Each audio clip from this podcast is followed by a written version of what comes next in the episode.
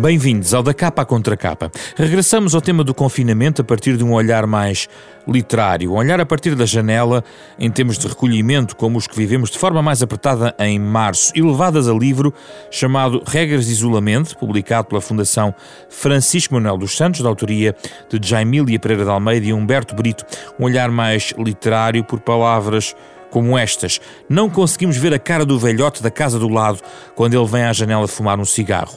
É o patriarca de uma família de três gerações de bombeiros voluntários. Na varanda, estamos separados por uma parede. Só o fumo dos nossos cigarros se conhece e conversa, enquanto fumo do lado de cá, o senhor fuma do lado de lá. Que marcas tem deixado o isolamento na nossa vida? No fundo, as marcas da pandemia nos nossos laços sociais, no nosso equilíbrio psicológico. Começámos a debater isto em março com Maria Luísa Lima e Eduardo Marçal Grilo.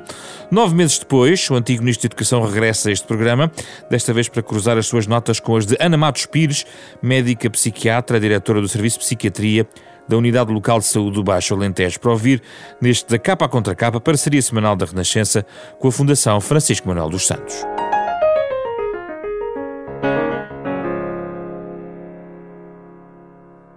Bem-vindos ambos, muito obrigado pela vossa disponibilidade. Uh, Ana Matos Pires junta-se a partir do Alentejo, uh, como se calhar com alguma inveja nossa, não? Eduardo Marçal Grilo.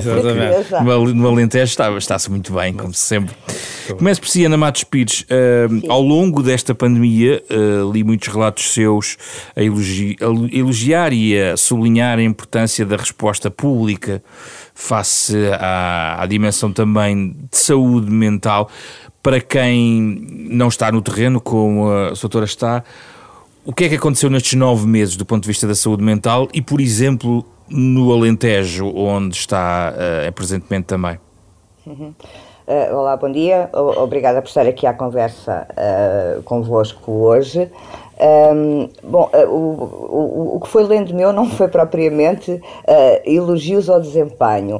Uh, o, que, o que aconteceu é que eu uh, sou assessora do Programa Nacional para a Saúde Mental da DGS e, portanto, estive bastante envolvida naquilo que foi a tentativa de estruturação da resposta do uh, Serviço Nacional de Saúde ao nível dos serviços locais de saúde mental para esta pandemia.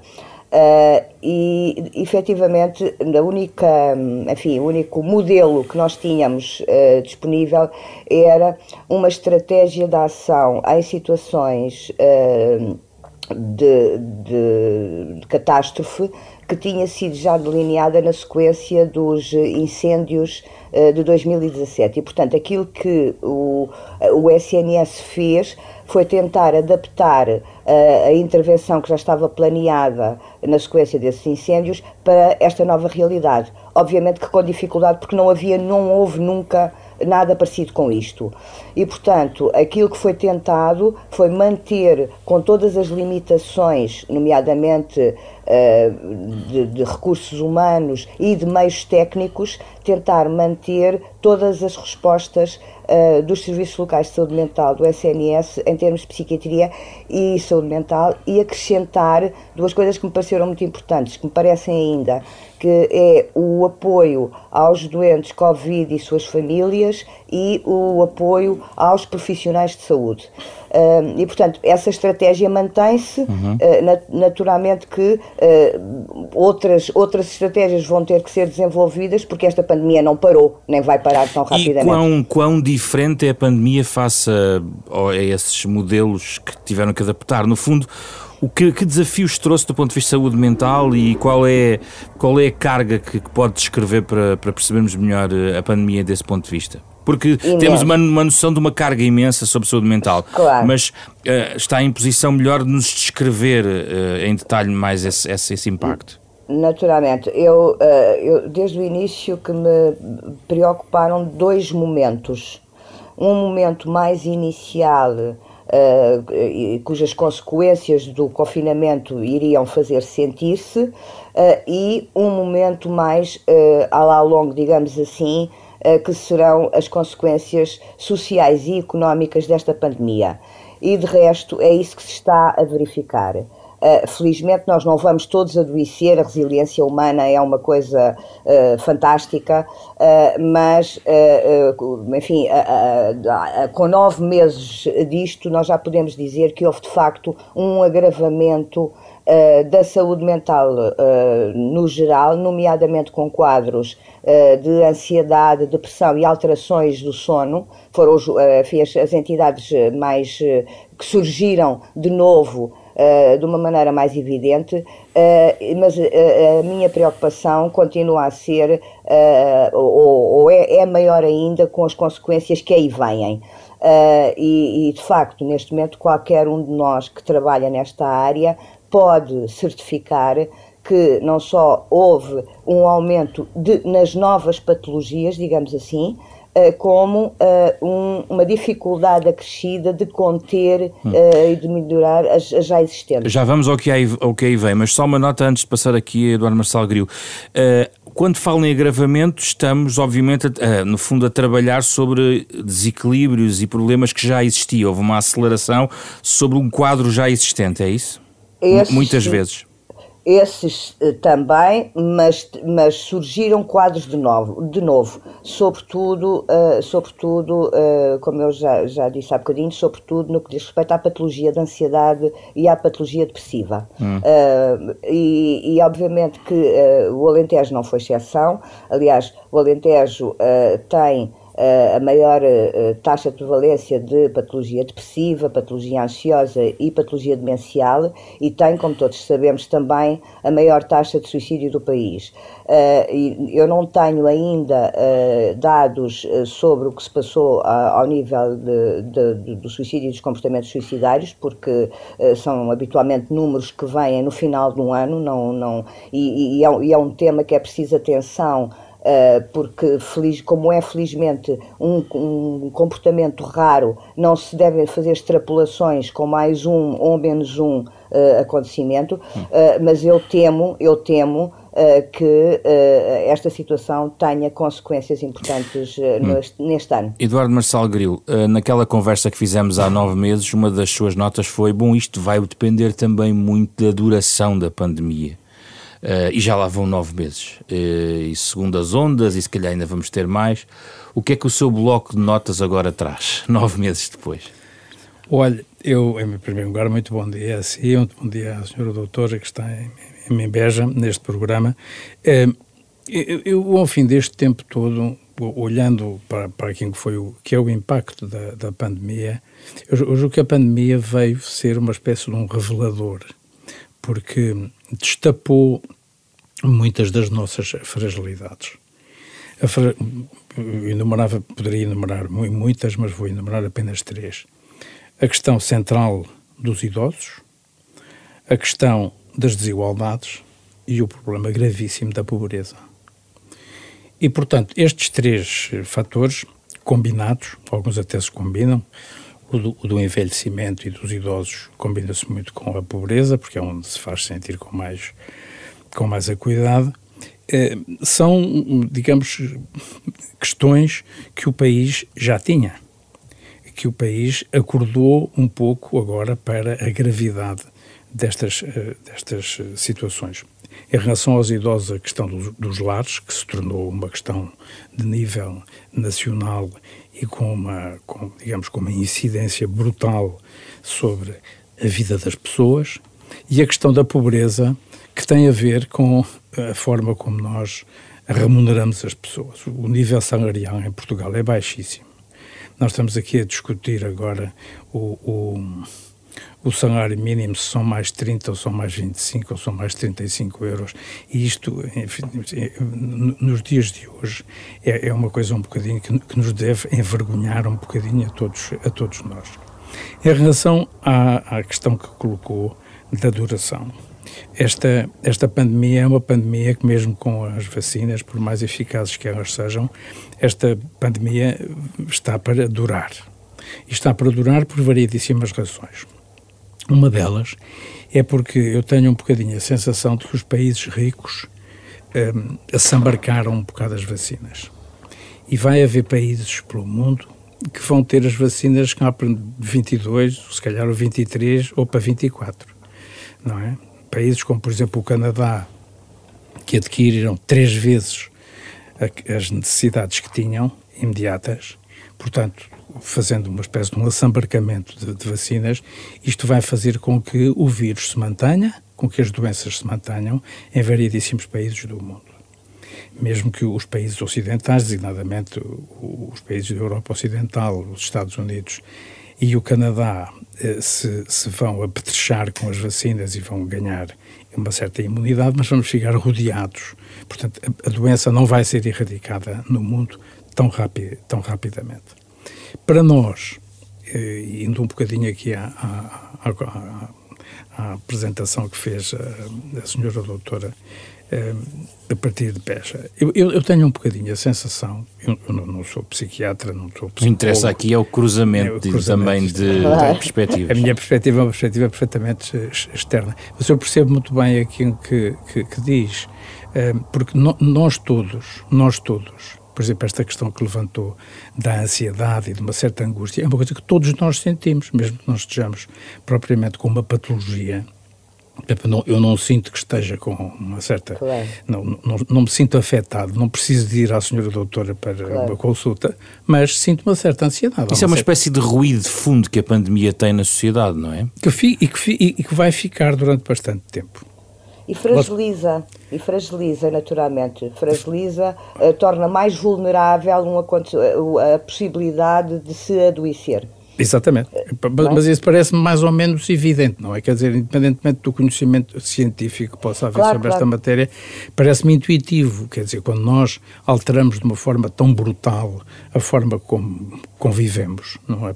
Como vivemos e como convivemos, evidente que isto, evidentemente que isto vai ter consequências muito graves. Eu, eu em relação, por exemplo, aos, aos, aos, aos miúdos, aos mais novos, às crianças e aos adolescentes, isto vai-lhes certamente deixar uma marca. Deixa-lhes uma marca a dois níveis.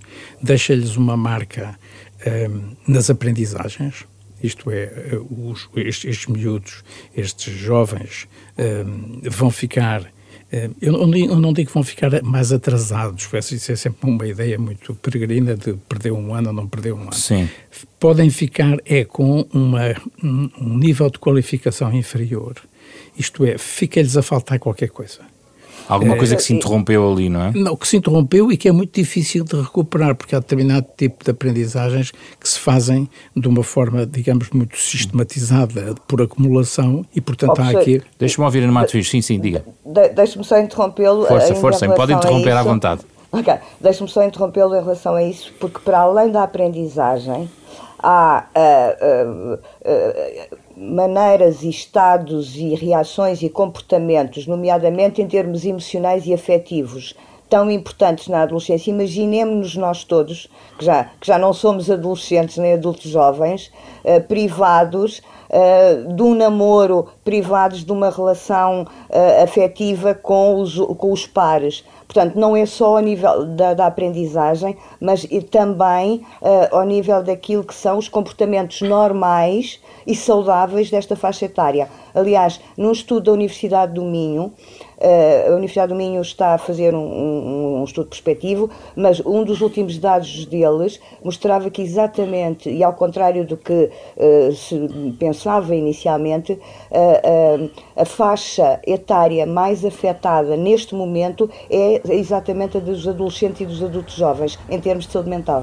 Oh, senhora doutora, eu permiti eu tinha dito que havia dois fatores. O primeiro era as aprendizagens, o segundo era este que a senhora doutora acabou, acabou de referir interrompiu, interrompiu. Porque não concordam, neste é, caso não, é, não, é, é porque há aqui uma coisa muito importante, é que a escola, a escola não é apenas um sítio onde se aprende, é um sítio onde se convive. Socialização. E é um sítio onde se socializa, e é um sítio onde nós claro. temos uma relação com os outros, porque ninguém vive sozinho, não é? Nós não existimos sozinhos, nós existimos claro. em comunidade. A escola é uma comunidade.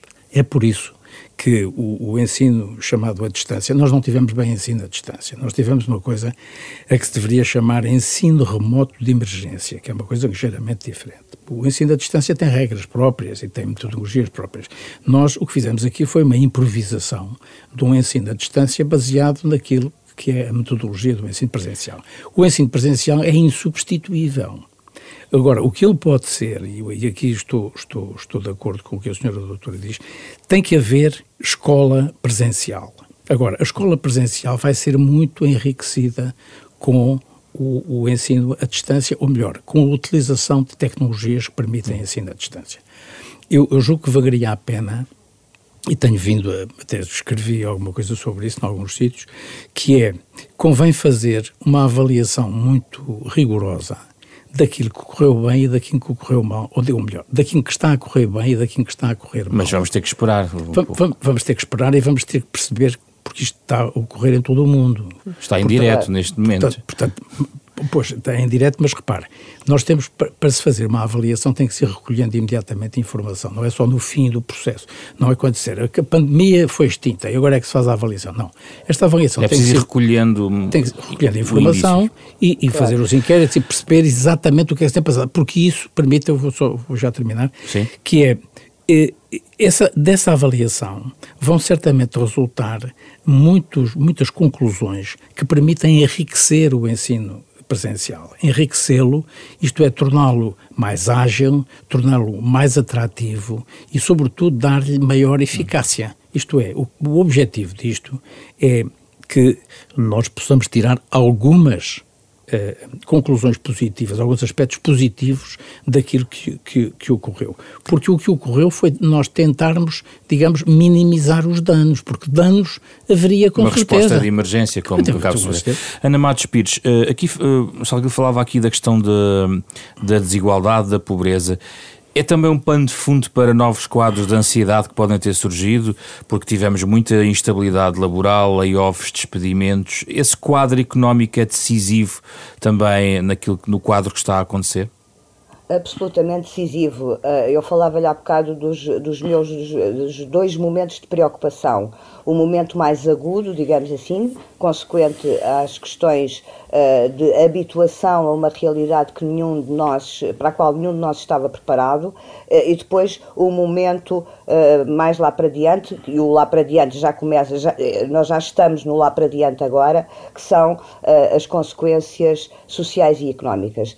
É óbvio que esta, esta pandemia é medonha, e, e, é, se, se, por um lado é uh, democrática na, na, na, na, possibilidade do contágio, uh, é profundamente injusta e antidemocrática nas suas consequências, porque é óbvio que os fatores como a pobreza, o envelhecimento, o desemprego, os baixos salários vão ser determinantes uh, naquilo que vai ser uh, o agravamento da saúde mental. Mas se, sentiu, quer no. Já não estou a falar da estrutura da, de resposta pública, mas sentiu sim, sim, sim. um deslaçar da resposta social ou, pelo contrário, sentiu um reforço dos laços sociais para suportar uma situação que a comunidade teve que enfrentar nestes nove meses? Porque se calhar nós tivemos aqui várias fases, não foi? Não sei. Certo. Não, é, é, obviamente que estas, estas situações dramáticas eh, têm sempre, e eu que sou uma otimista, têm sempre alguns eh, pontos positivos. O, o, o professor Marcelo Grilo há bocado falava na, na maneira como pode ser, como daqui para a frente podemos usar a mais-valia uh, do desenvolvimento de tecnologias de ensino Uh, mesmo quando se conseguir continuar a ter uh, ensino completamente presencial. E a mesma coisa aconteceu na saúde e, com certeza, na, alguma área social. Agora, eu julgo que, do ponto de vista social, Uh, não foram suficientes, não, seriam nunca suficientes e que a única, digamos assim, a única vantagem foi, também como o professor Marcelo dizia há bocado, foi de, destapar a tampa no fundo, passo o pleonasmo, foi, foi mostrar aquilo que, que muitos de nós uh, já, já sabíamos que existia e que veio agora uh, aparecer de uma maneira mais efetiva. E estou a lembrar-me, por exemplo, da, da, da, questão dos lares. é óbvio que estas consequências sociais já estão a ter implicações na saúde das pessoas, na saúde geral e na saúde mental em particular. E este hum, permanente abrir e fechar, confinar, desconfinar, este harmónio, Ana Patos Pires, este movimento de harmónio em que vamos agora abrir um bocadinho, mas se calhar vamos fechar, isto deve, isto deve ter um impacto certamente visível para si. Uh, apesar de tudo, apesar de tudo, digamos que é um, a parte que menos me preocupa, hum. digamos hum. assim, uh, uh, porque as, as, pessoas vão, faz, faz parte do, do, da aprendizagem que nós tivemos todos que fazer. e como é um, um fenómeno tão generalizado, é um fenómeno pandémico, eu julgo que, apesar de tudo, as consequências iniciais foram piores uh, do que.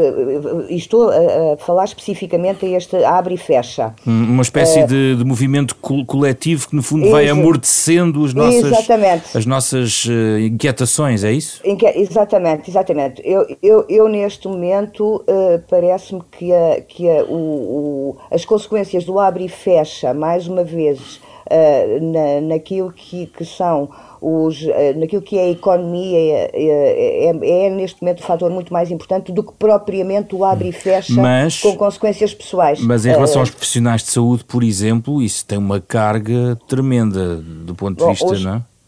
Os profissionais de saúde nem sequer têm tido abre e fecha. Pois é, é? isso têm estado sempre abertos. É. Uh, e, portanto, uh, os profissionais. Não podem abrir quando o resto da sociedade respira um pouco, não é? Exatamente, exatamente. E por isso portanto, também referiu isso no início, que está a sua preocupação em relação aos profissionais de saúde, não é? Sem dúvida, estou. E, e, é, uma, e é uma preocupação uh, que, que, cada dia é maior.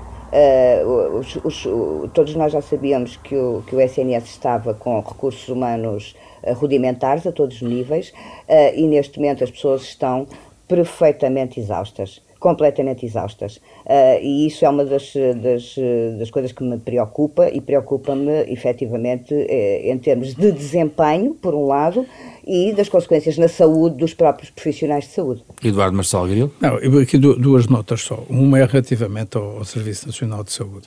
Eu percebo que o Serviço Nacional de Saúde esteja insuficientemente preparado, até porque as políticas relativamente à saúde nos últimos, digamos, 20 anos, um, sim, 15, 20 anos, não foram muito favoráveis, digamos, a investir na saúde. As políticas públicas.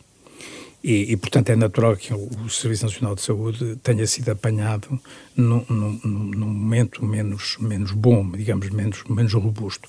Mas, para quem está de fora, como eu, olho para o Serviço Nacional de Saúde e digo, meu Deus, que fantástico trabalho que foi feito. Absolutamente. Um trabalho absolutamente, absolutamente fantástico. Absolutamente, absolutamente fantástico. fantástico. E não é está só... a ser feito, está a ser feito. Exatamente. E não é só o bater palmas aos médicos e aos enfermeiros e claro. aos técnicos de diagnóstico.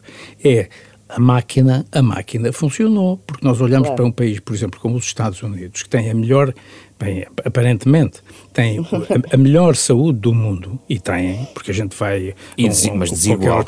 Mas uma desigual, desigual, uma desigual, claro. uma desigual e, e, com um, um, uma gestão feita Estado a Estado, e às vezes até county a county, que é devastadora. Claro. Aliás, como foi aqui em Espanha. A Espanha também com esta, esta, esta responsabilidade que têm as, os, as, digamos, os, os várias, várias regiões espanholas, eh, o resultado foi péssimo, não é? Sim, é verdade. Uh, houve, houve, estratégias regionais, estratégias regionais marcadas, que, não, que não, resultaram, que foram muito diferentes, claro. etc. O segundo ponto é o seguinte, eu vou meter um bocadinho aqui na área, não sou, não sou médico, nem muito menos psiquiatra, de médico nós temos todos um bocadinho, não é? Todos nós sabemos qualquer coisa. Mas, mas, mas gostava de meter aqui, dizer o seguinte, e depois a senhora doutora certamente poderá confirmar ou infirmar, que é, o, o, o ser humano tem uma capacidade de resistência extraordinária. Por exemplo, nós quando olhamos para o que se passou na Segunda Guerra, designadamente nas cidades inglesas, por exemplo, em Londres.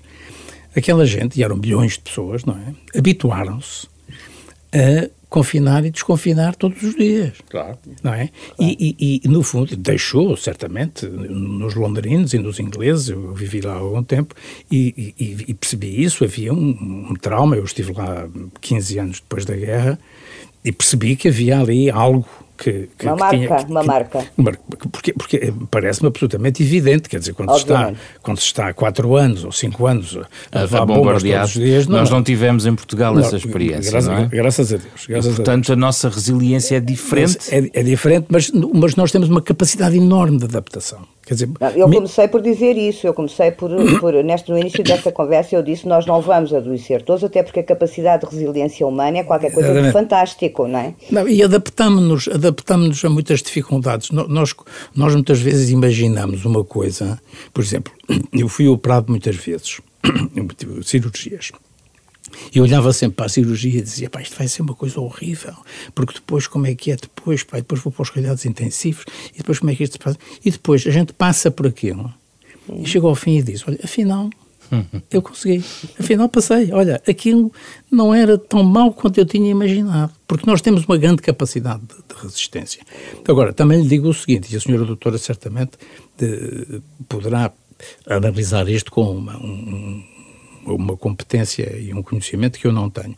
Mas o, o, o, o, ser humano, o ser humano tem uma capacidade de sobrevivência, e isto no fundo é sobrevivência, é nós conseguirmos resistir a um ambiente muito uh, uh, agressivo, a um, um, a um conjunto de, de, fatores negativos que se nos colocam da frente, e nós somos capazes, muito, temos muito mais capacidade do que aquilo que nós imaginamos. Neste caso específico, por exemplo, a maneira como nós temos vindo a resistir e a cumprir muitas destas regras, o fechar a uma hora e o recolher obrigatório às 11, etc, etc, leva-me a dizer o seguinte: eh, estaremos no limite, se calhar ainda não estamos, nós se calhar ainda vamos ter que sofrer um bocadinho mais, porque, como há bocadinho dizia o João Pedro, é, há ainda a possibilidade disto ser mais. Eu ontem ouvi uma entrevista do, do, do Bill Gates em que ele dizia o pior são os próximos quatro ou seis meses. Isto no caso dos Estados Unidos. Não sei se diriam o mesmo aqui na Europa e mais propriamente em Portugal. Mas nós temos que estar preparados para que a pandemia, apesar das vacinas, apesar daquilo que é uma certa uso ao fundo do túnel, como se tem, como se tem dito, nós temos que estar preparados para um sofrimento mais continuado. Ana, mais, Ana Matos Pires, entrei aqui nesta parte.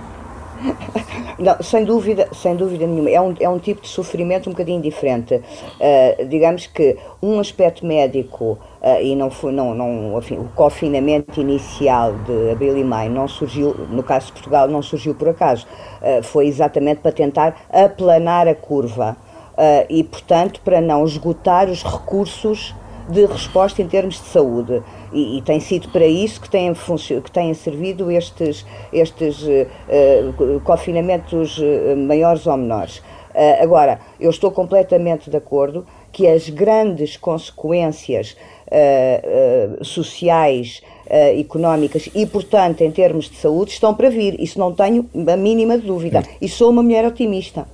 Certo. Consequências psicológicas também. Certo, certo, saúde certo, mental. Certo certo? De, de, de, adoecer mental. De adoecer, adoecer mental. mental. mental. exatamente. Mas tem a ver com a, nossa, com, a, com a maior fragilidade para nossa e que nos predispõe a adoecermos mentalmente mais vezes daqui para a frente? Sabe, sabe que, o, sabe que o, uh, o, o tempo tem um, um, enfim, um contributo importante nestas coisas. O professor Marcelo falava de, de, dos londrinos, é, é óbvio que as pessoas eh, não vamos adoecer todos, não vamos morrer todos, não vamos ficar todos loucos, eh, mas eh, as, as consequências do pós-guerra nessas populações também estão estudadas.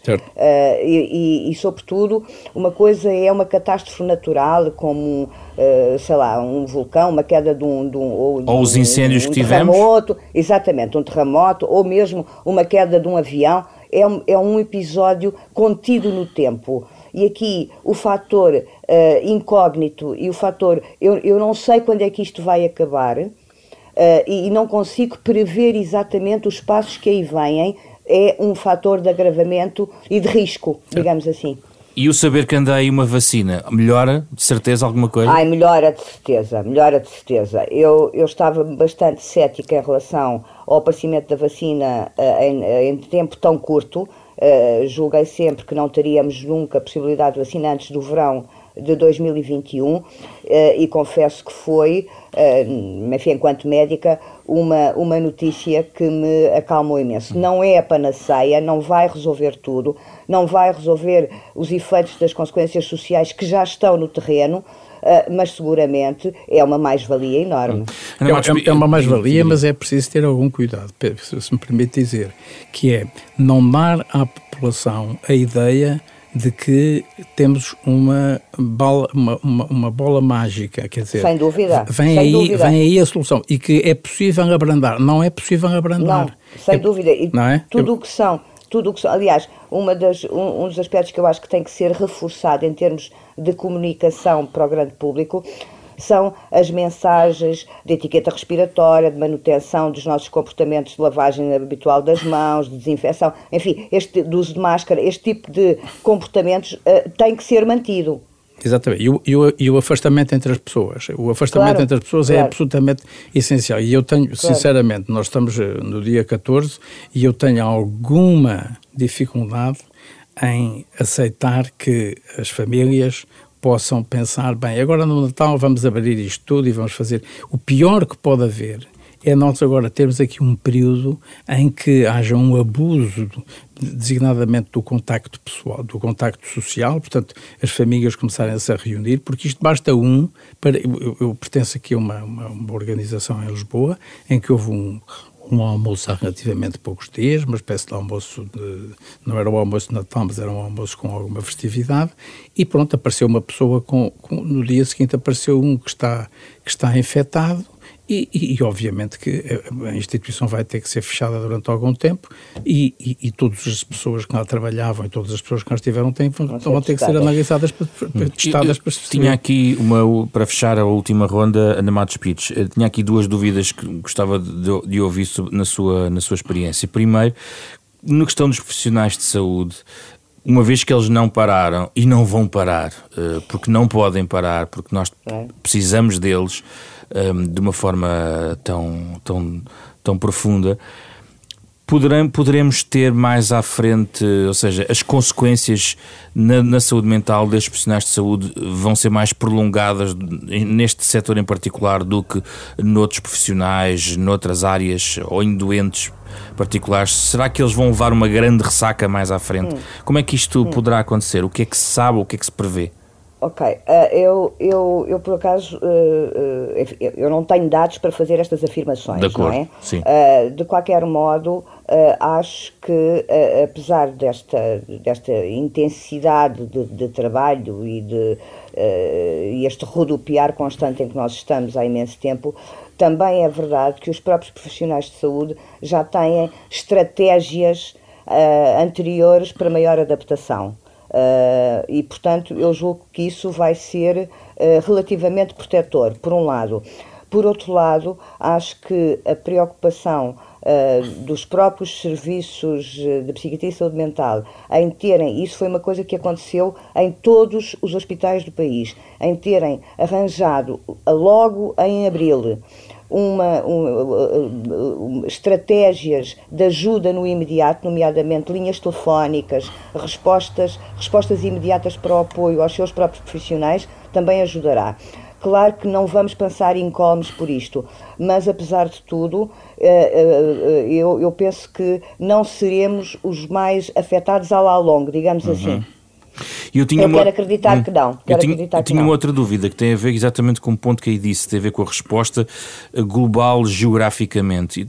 Tenho, hum. Fiquei com esta dúvida de saber se a pandemia, eh, nos seus impactos e respostas, é desigual no território, tendo em conta que tem essa experiência do Alentejo e também conhece, por exemplo, a realidade de uma grande cidade como Lisboa.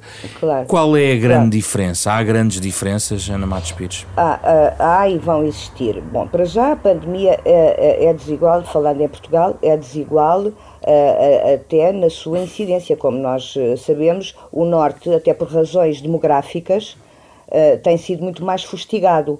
A densidade populacional a sul é muito menor, não é? As pessoas vivem muito mais espalhadas e, portanto, uh, efetivamente, se nós dividirmos o país em norte, centro e sul, uh, o, o, norte tem sido sempre, e, e, a razão para isso, a, primeira, a principal razão para isso tem a ver com a densidade uh, populacional uh, de, de, de, das, das regiões.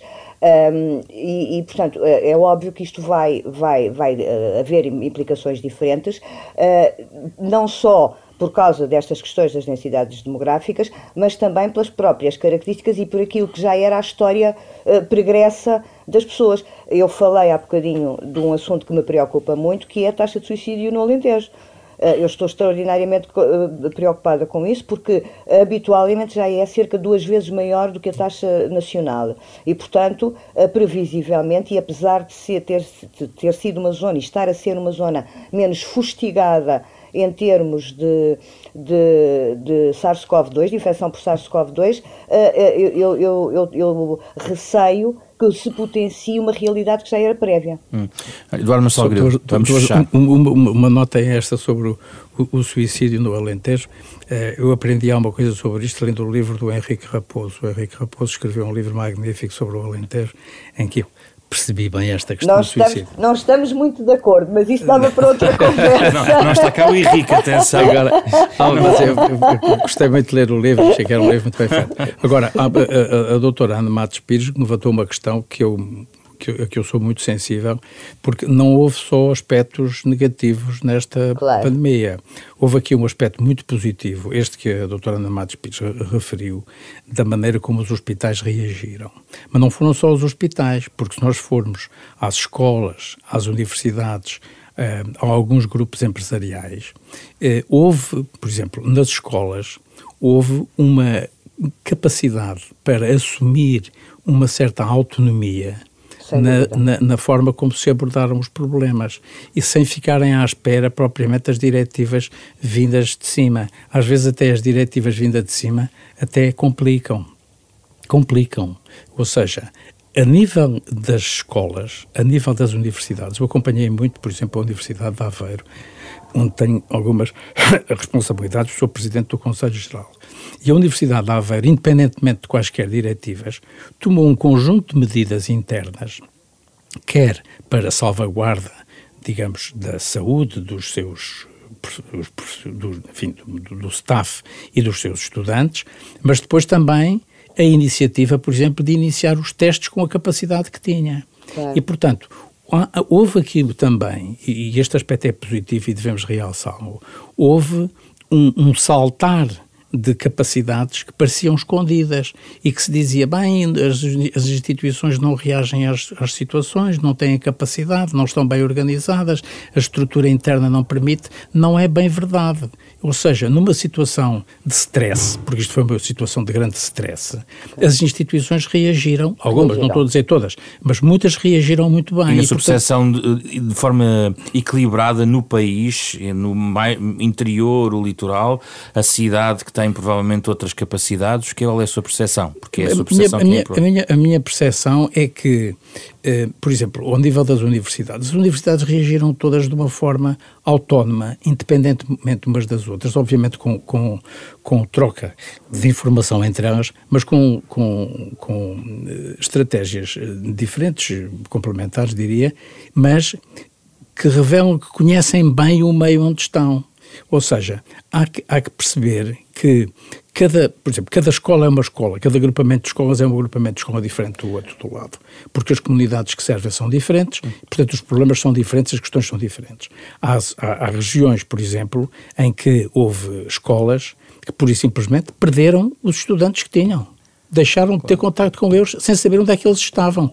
Houve outras que não, houve outras em que as, as, as circunstâncias foram muito mais de, de, detetáveis e identificáveis. Mas independentemente destes aspectos que são muito negativos, por exemplo, os miúdos que se perderam, os miúdos que deixaram de ter aulas, os miúdos que não tinham computadores em casa, os miúdos que não tinham iPhone, os miúdos que viviam em situações, em, em famílias com muita dificuldade de compatibilizar o trabalho em casa dos pais com o estudo dos filhos, às vezes em casas muito pequenas, e portanto são situações muito delicadas e muito complexas e que também, também têm a ver com os níveis salariais, com as capacidades, as, as condições de habitação, os, eh, a maneira como Aí deixe-me enaltecer o papel de muitas autarquias, que foi fantástico. O papel de muitas autarquias nessa área específica, distribuir, por exemplo, computadores aos miúdos, foi extraordinariamente fantástico. Foi, foi. Das, das, autarquias e das próprias freguesias. Houve muitas sim, freguesias sim. que tiveram também capacidade de, de, ajudar as pessoas. De, depois houve, outro, houve aqui outro fator que nós consideramos, por exemplo, vou voltar um bocadinho ao início. Temos que na, na, questão, na questão dos idosos, na questão dos idosos, as IPSS, por exemplo, e as misericórdias tiveram um comportamento absolutamente extraordinário. Absolutamente extraordinário. Agora, no caso dos lares, por exemplo, para além dos lares, digamos, que estão eh, minimamente regulados e, e, e, inspecionados e controlados, bem ou mal, há depois um, uma realidade muitíssimo mais grave, que é a dos lares ilegais. Essa sim, a mim me preocupa particularmente, porque normalmente não aparecem nos, no, nas páginas dos jornais, e é aí é aí que está grande parte do problema do, da resposta aos idosos. O país tem que ter uma resposta aos idosos, porque a questão demográfica não se altera rapidamente. É uma questão muito grave que o país tem e que tem que passar a fazer parte das políticas públicas e é uma responsabilidade de todos nós. Não digamos apenas que é uma responsabilidade do governo, é uma responsabilidade de nós todos, que é sabermos tratar dos nossos mais velhos, daqueles é que temos que tratar com dignidade e que são pessoas exatamente como todos nós. Eduardo Marçal Grilo, Ana Matos Pires, muito obrigado pela vossa presença nesta capa contra capa, parceria semanal da Renascença com a Fundação Francisco Manuel dos Santos, com o genérito original de Mário uh, Lajinha.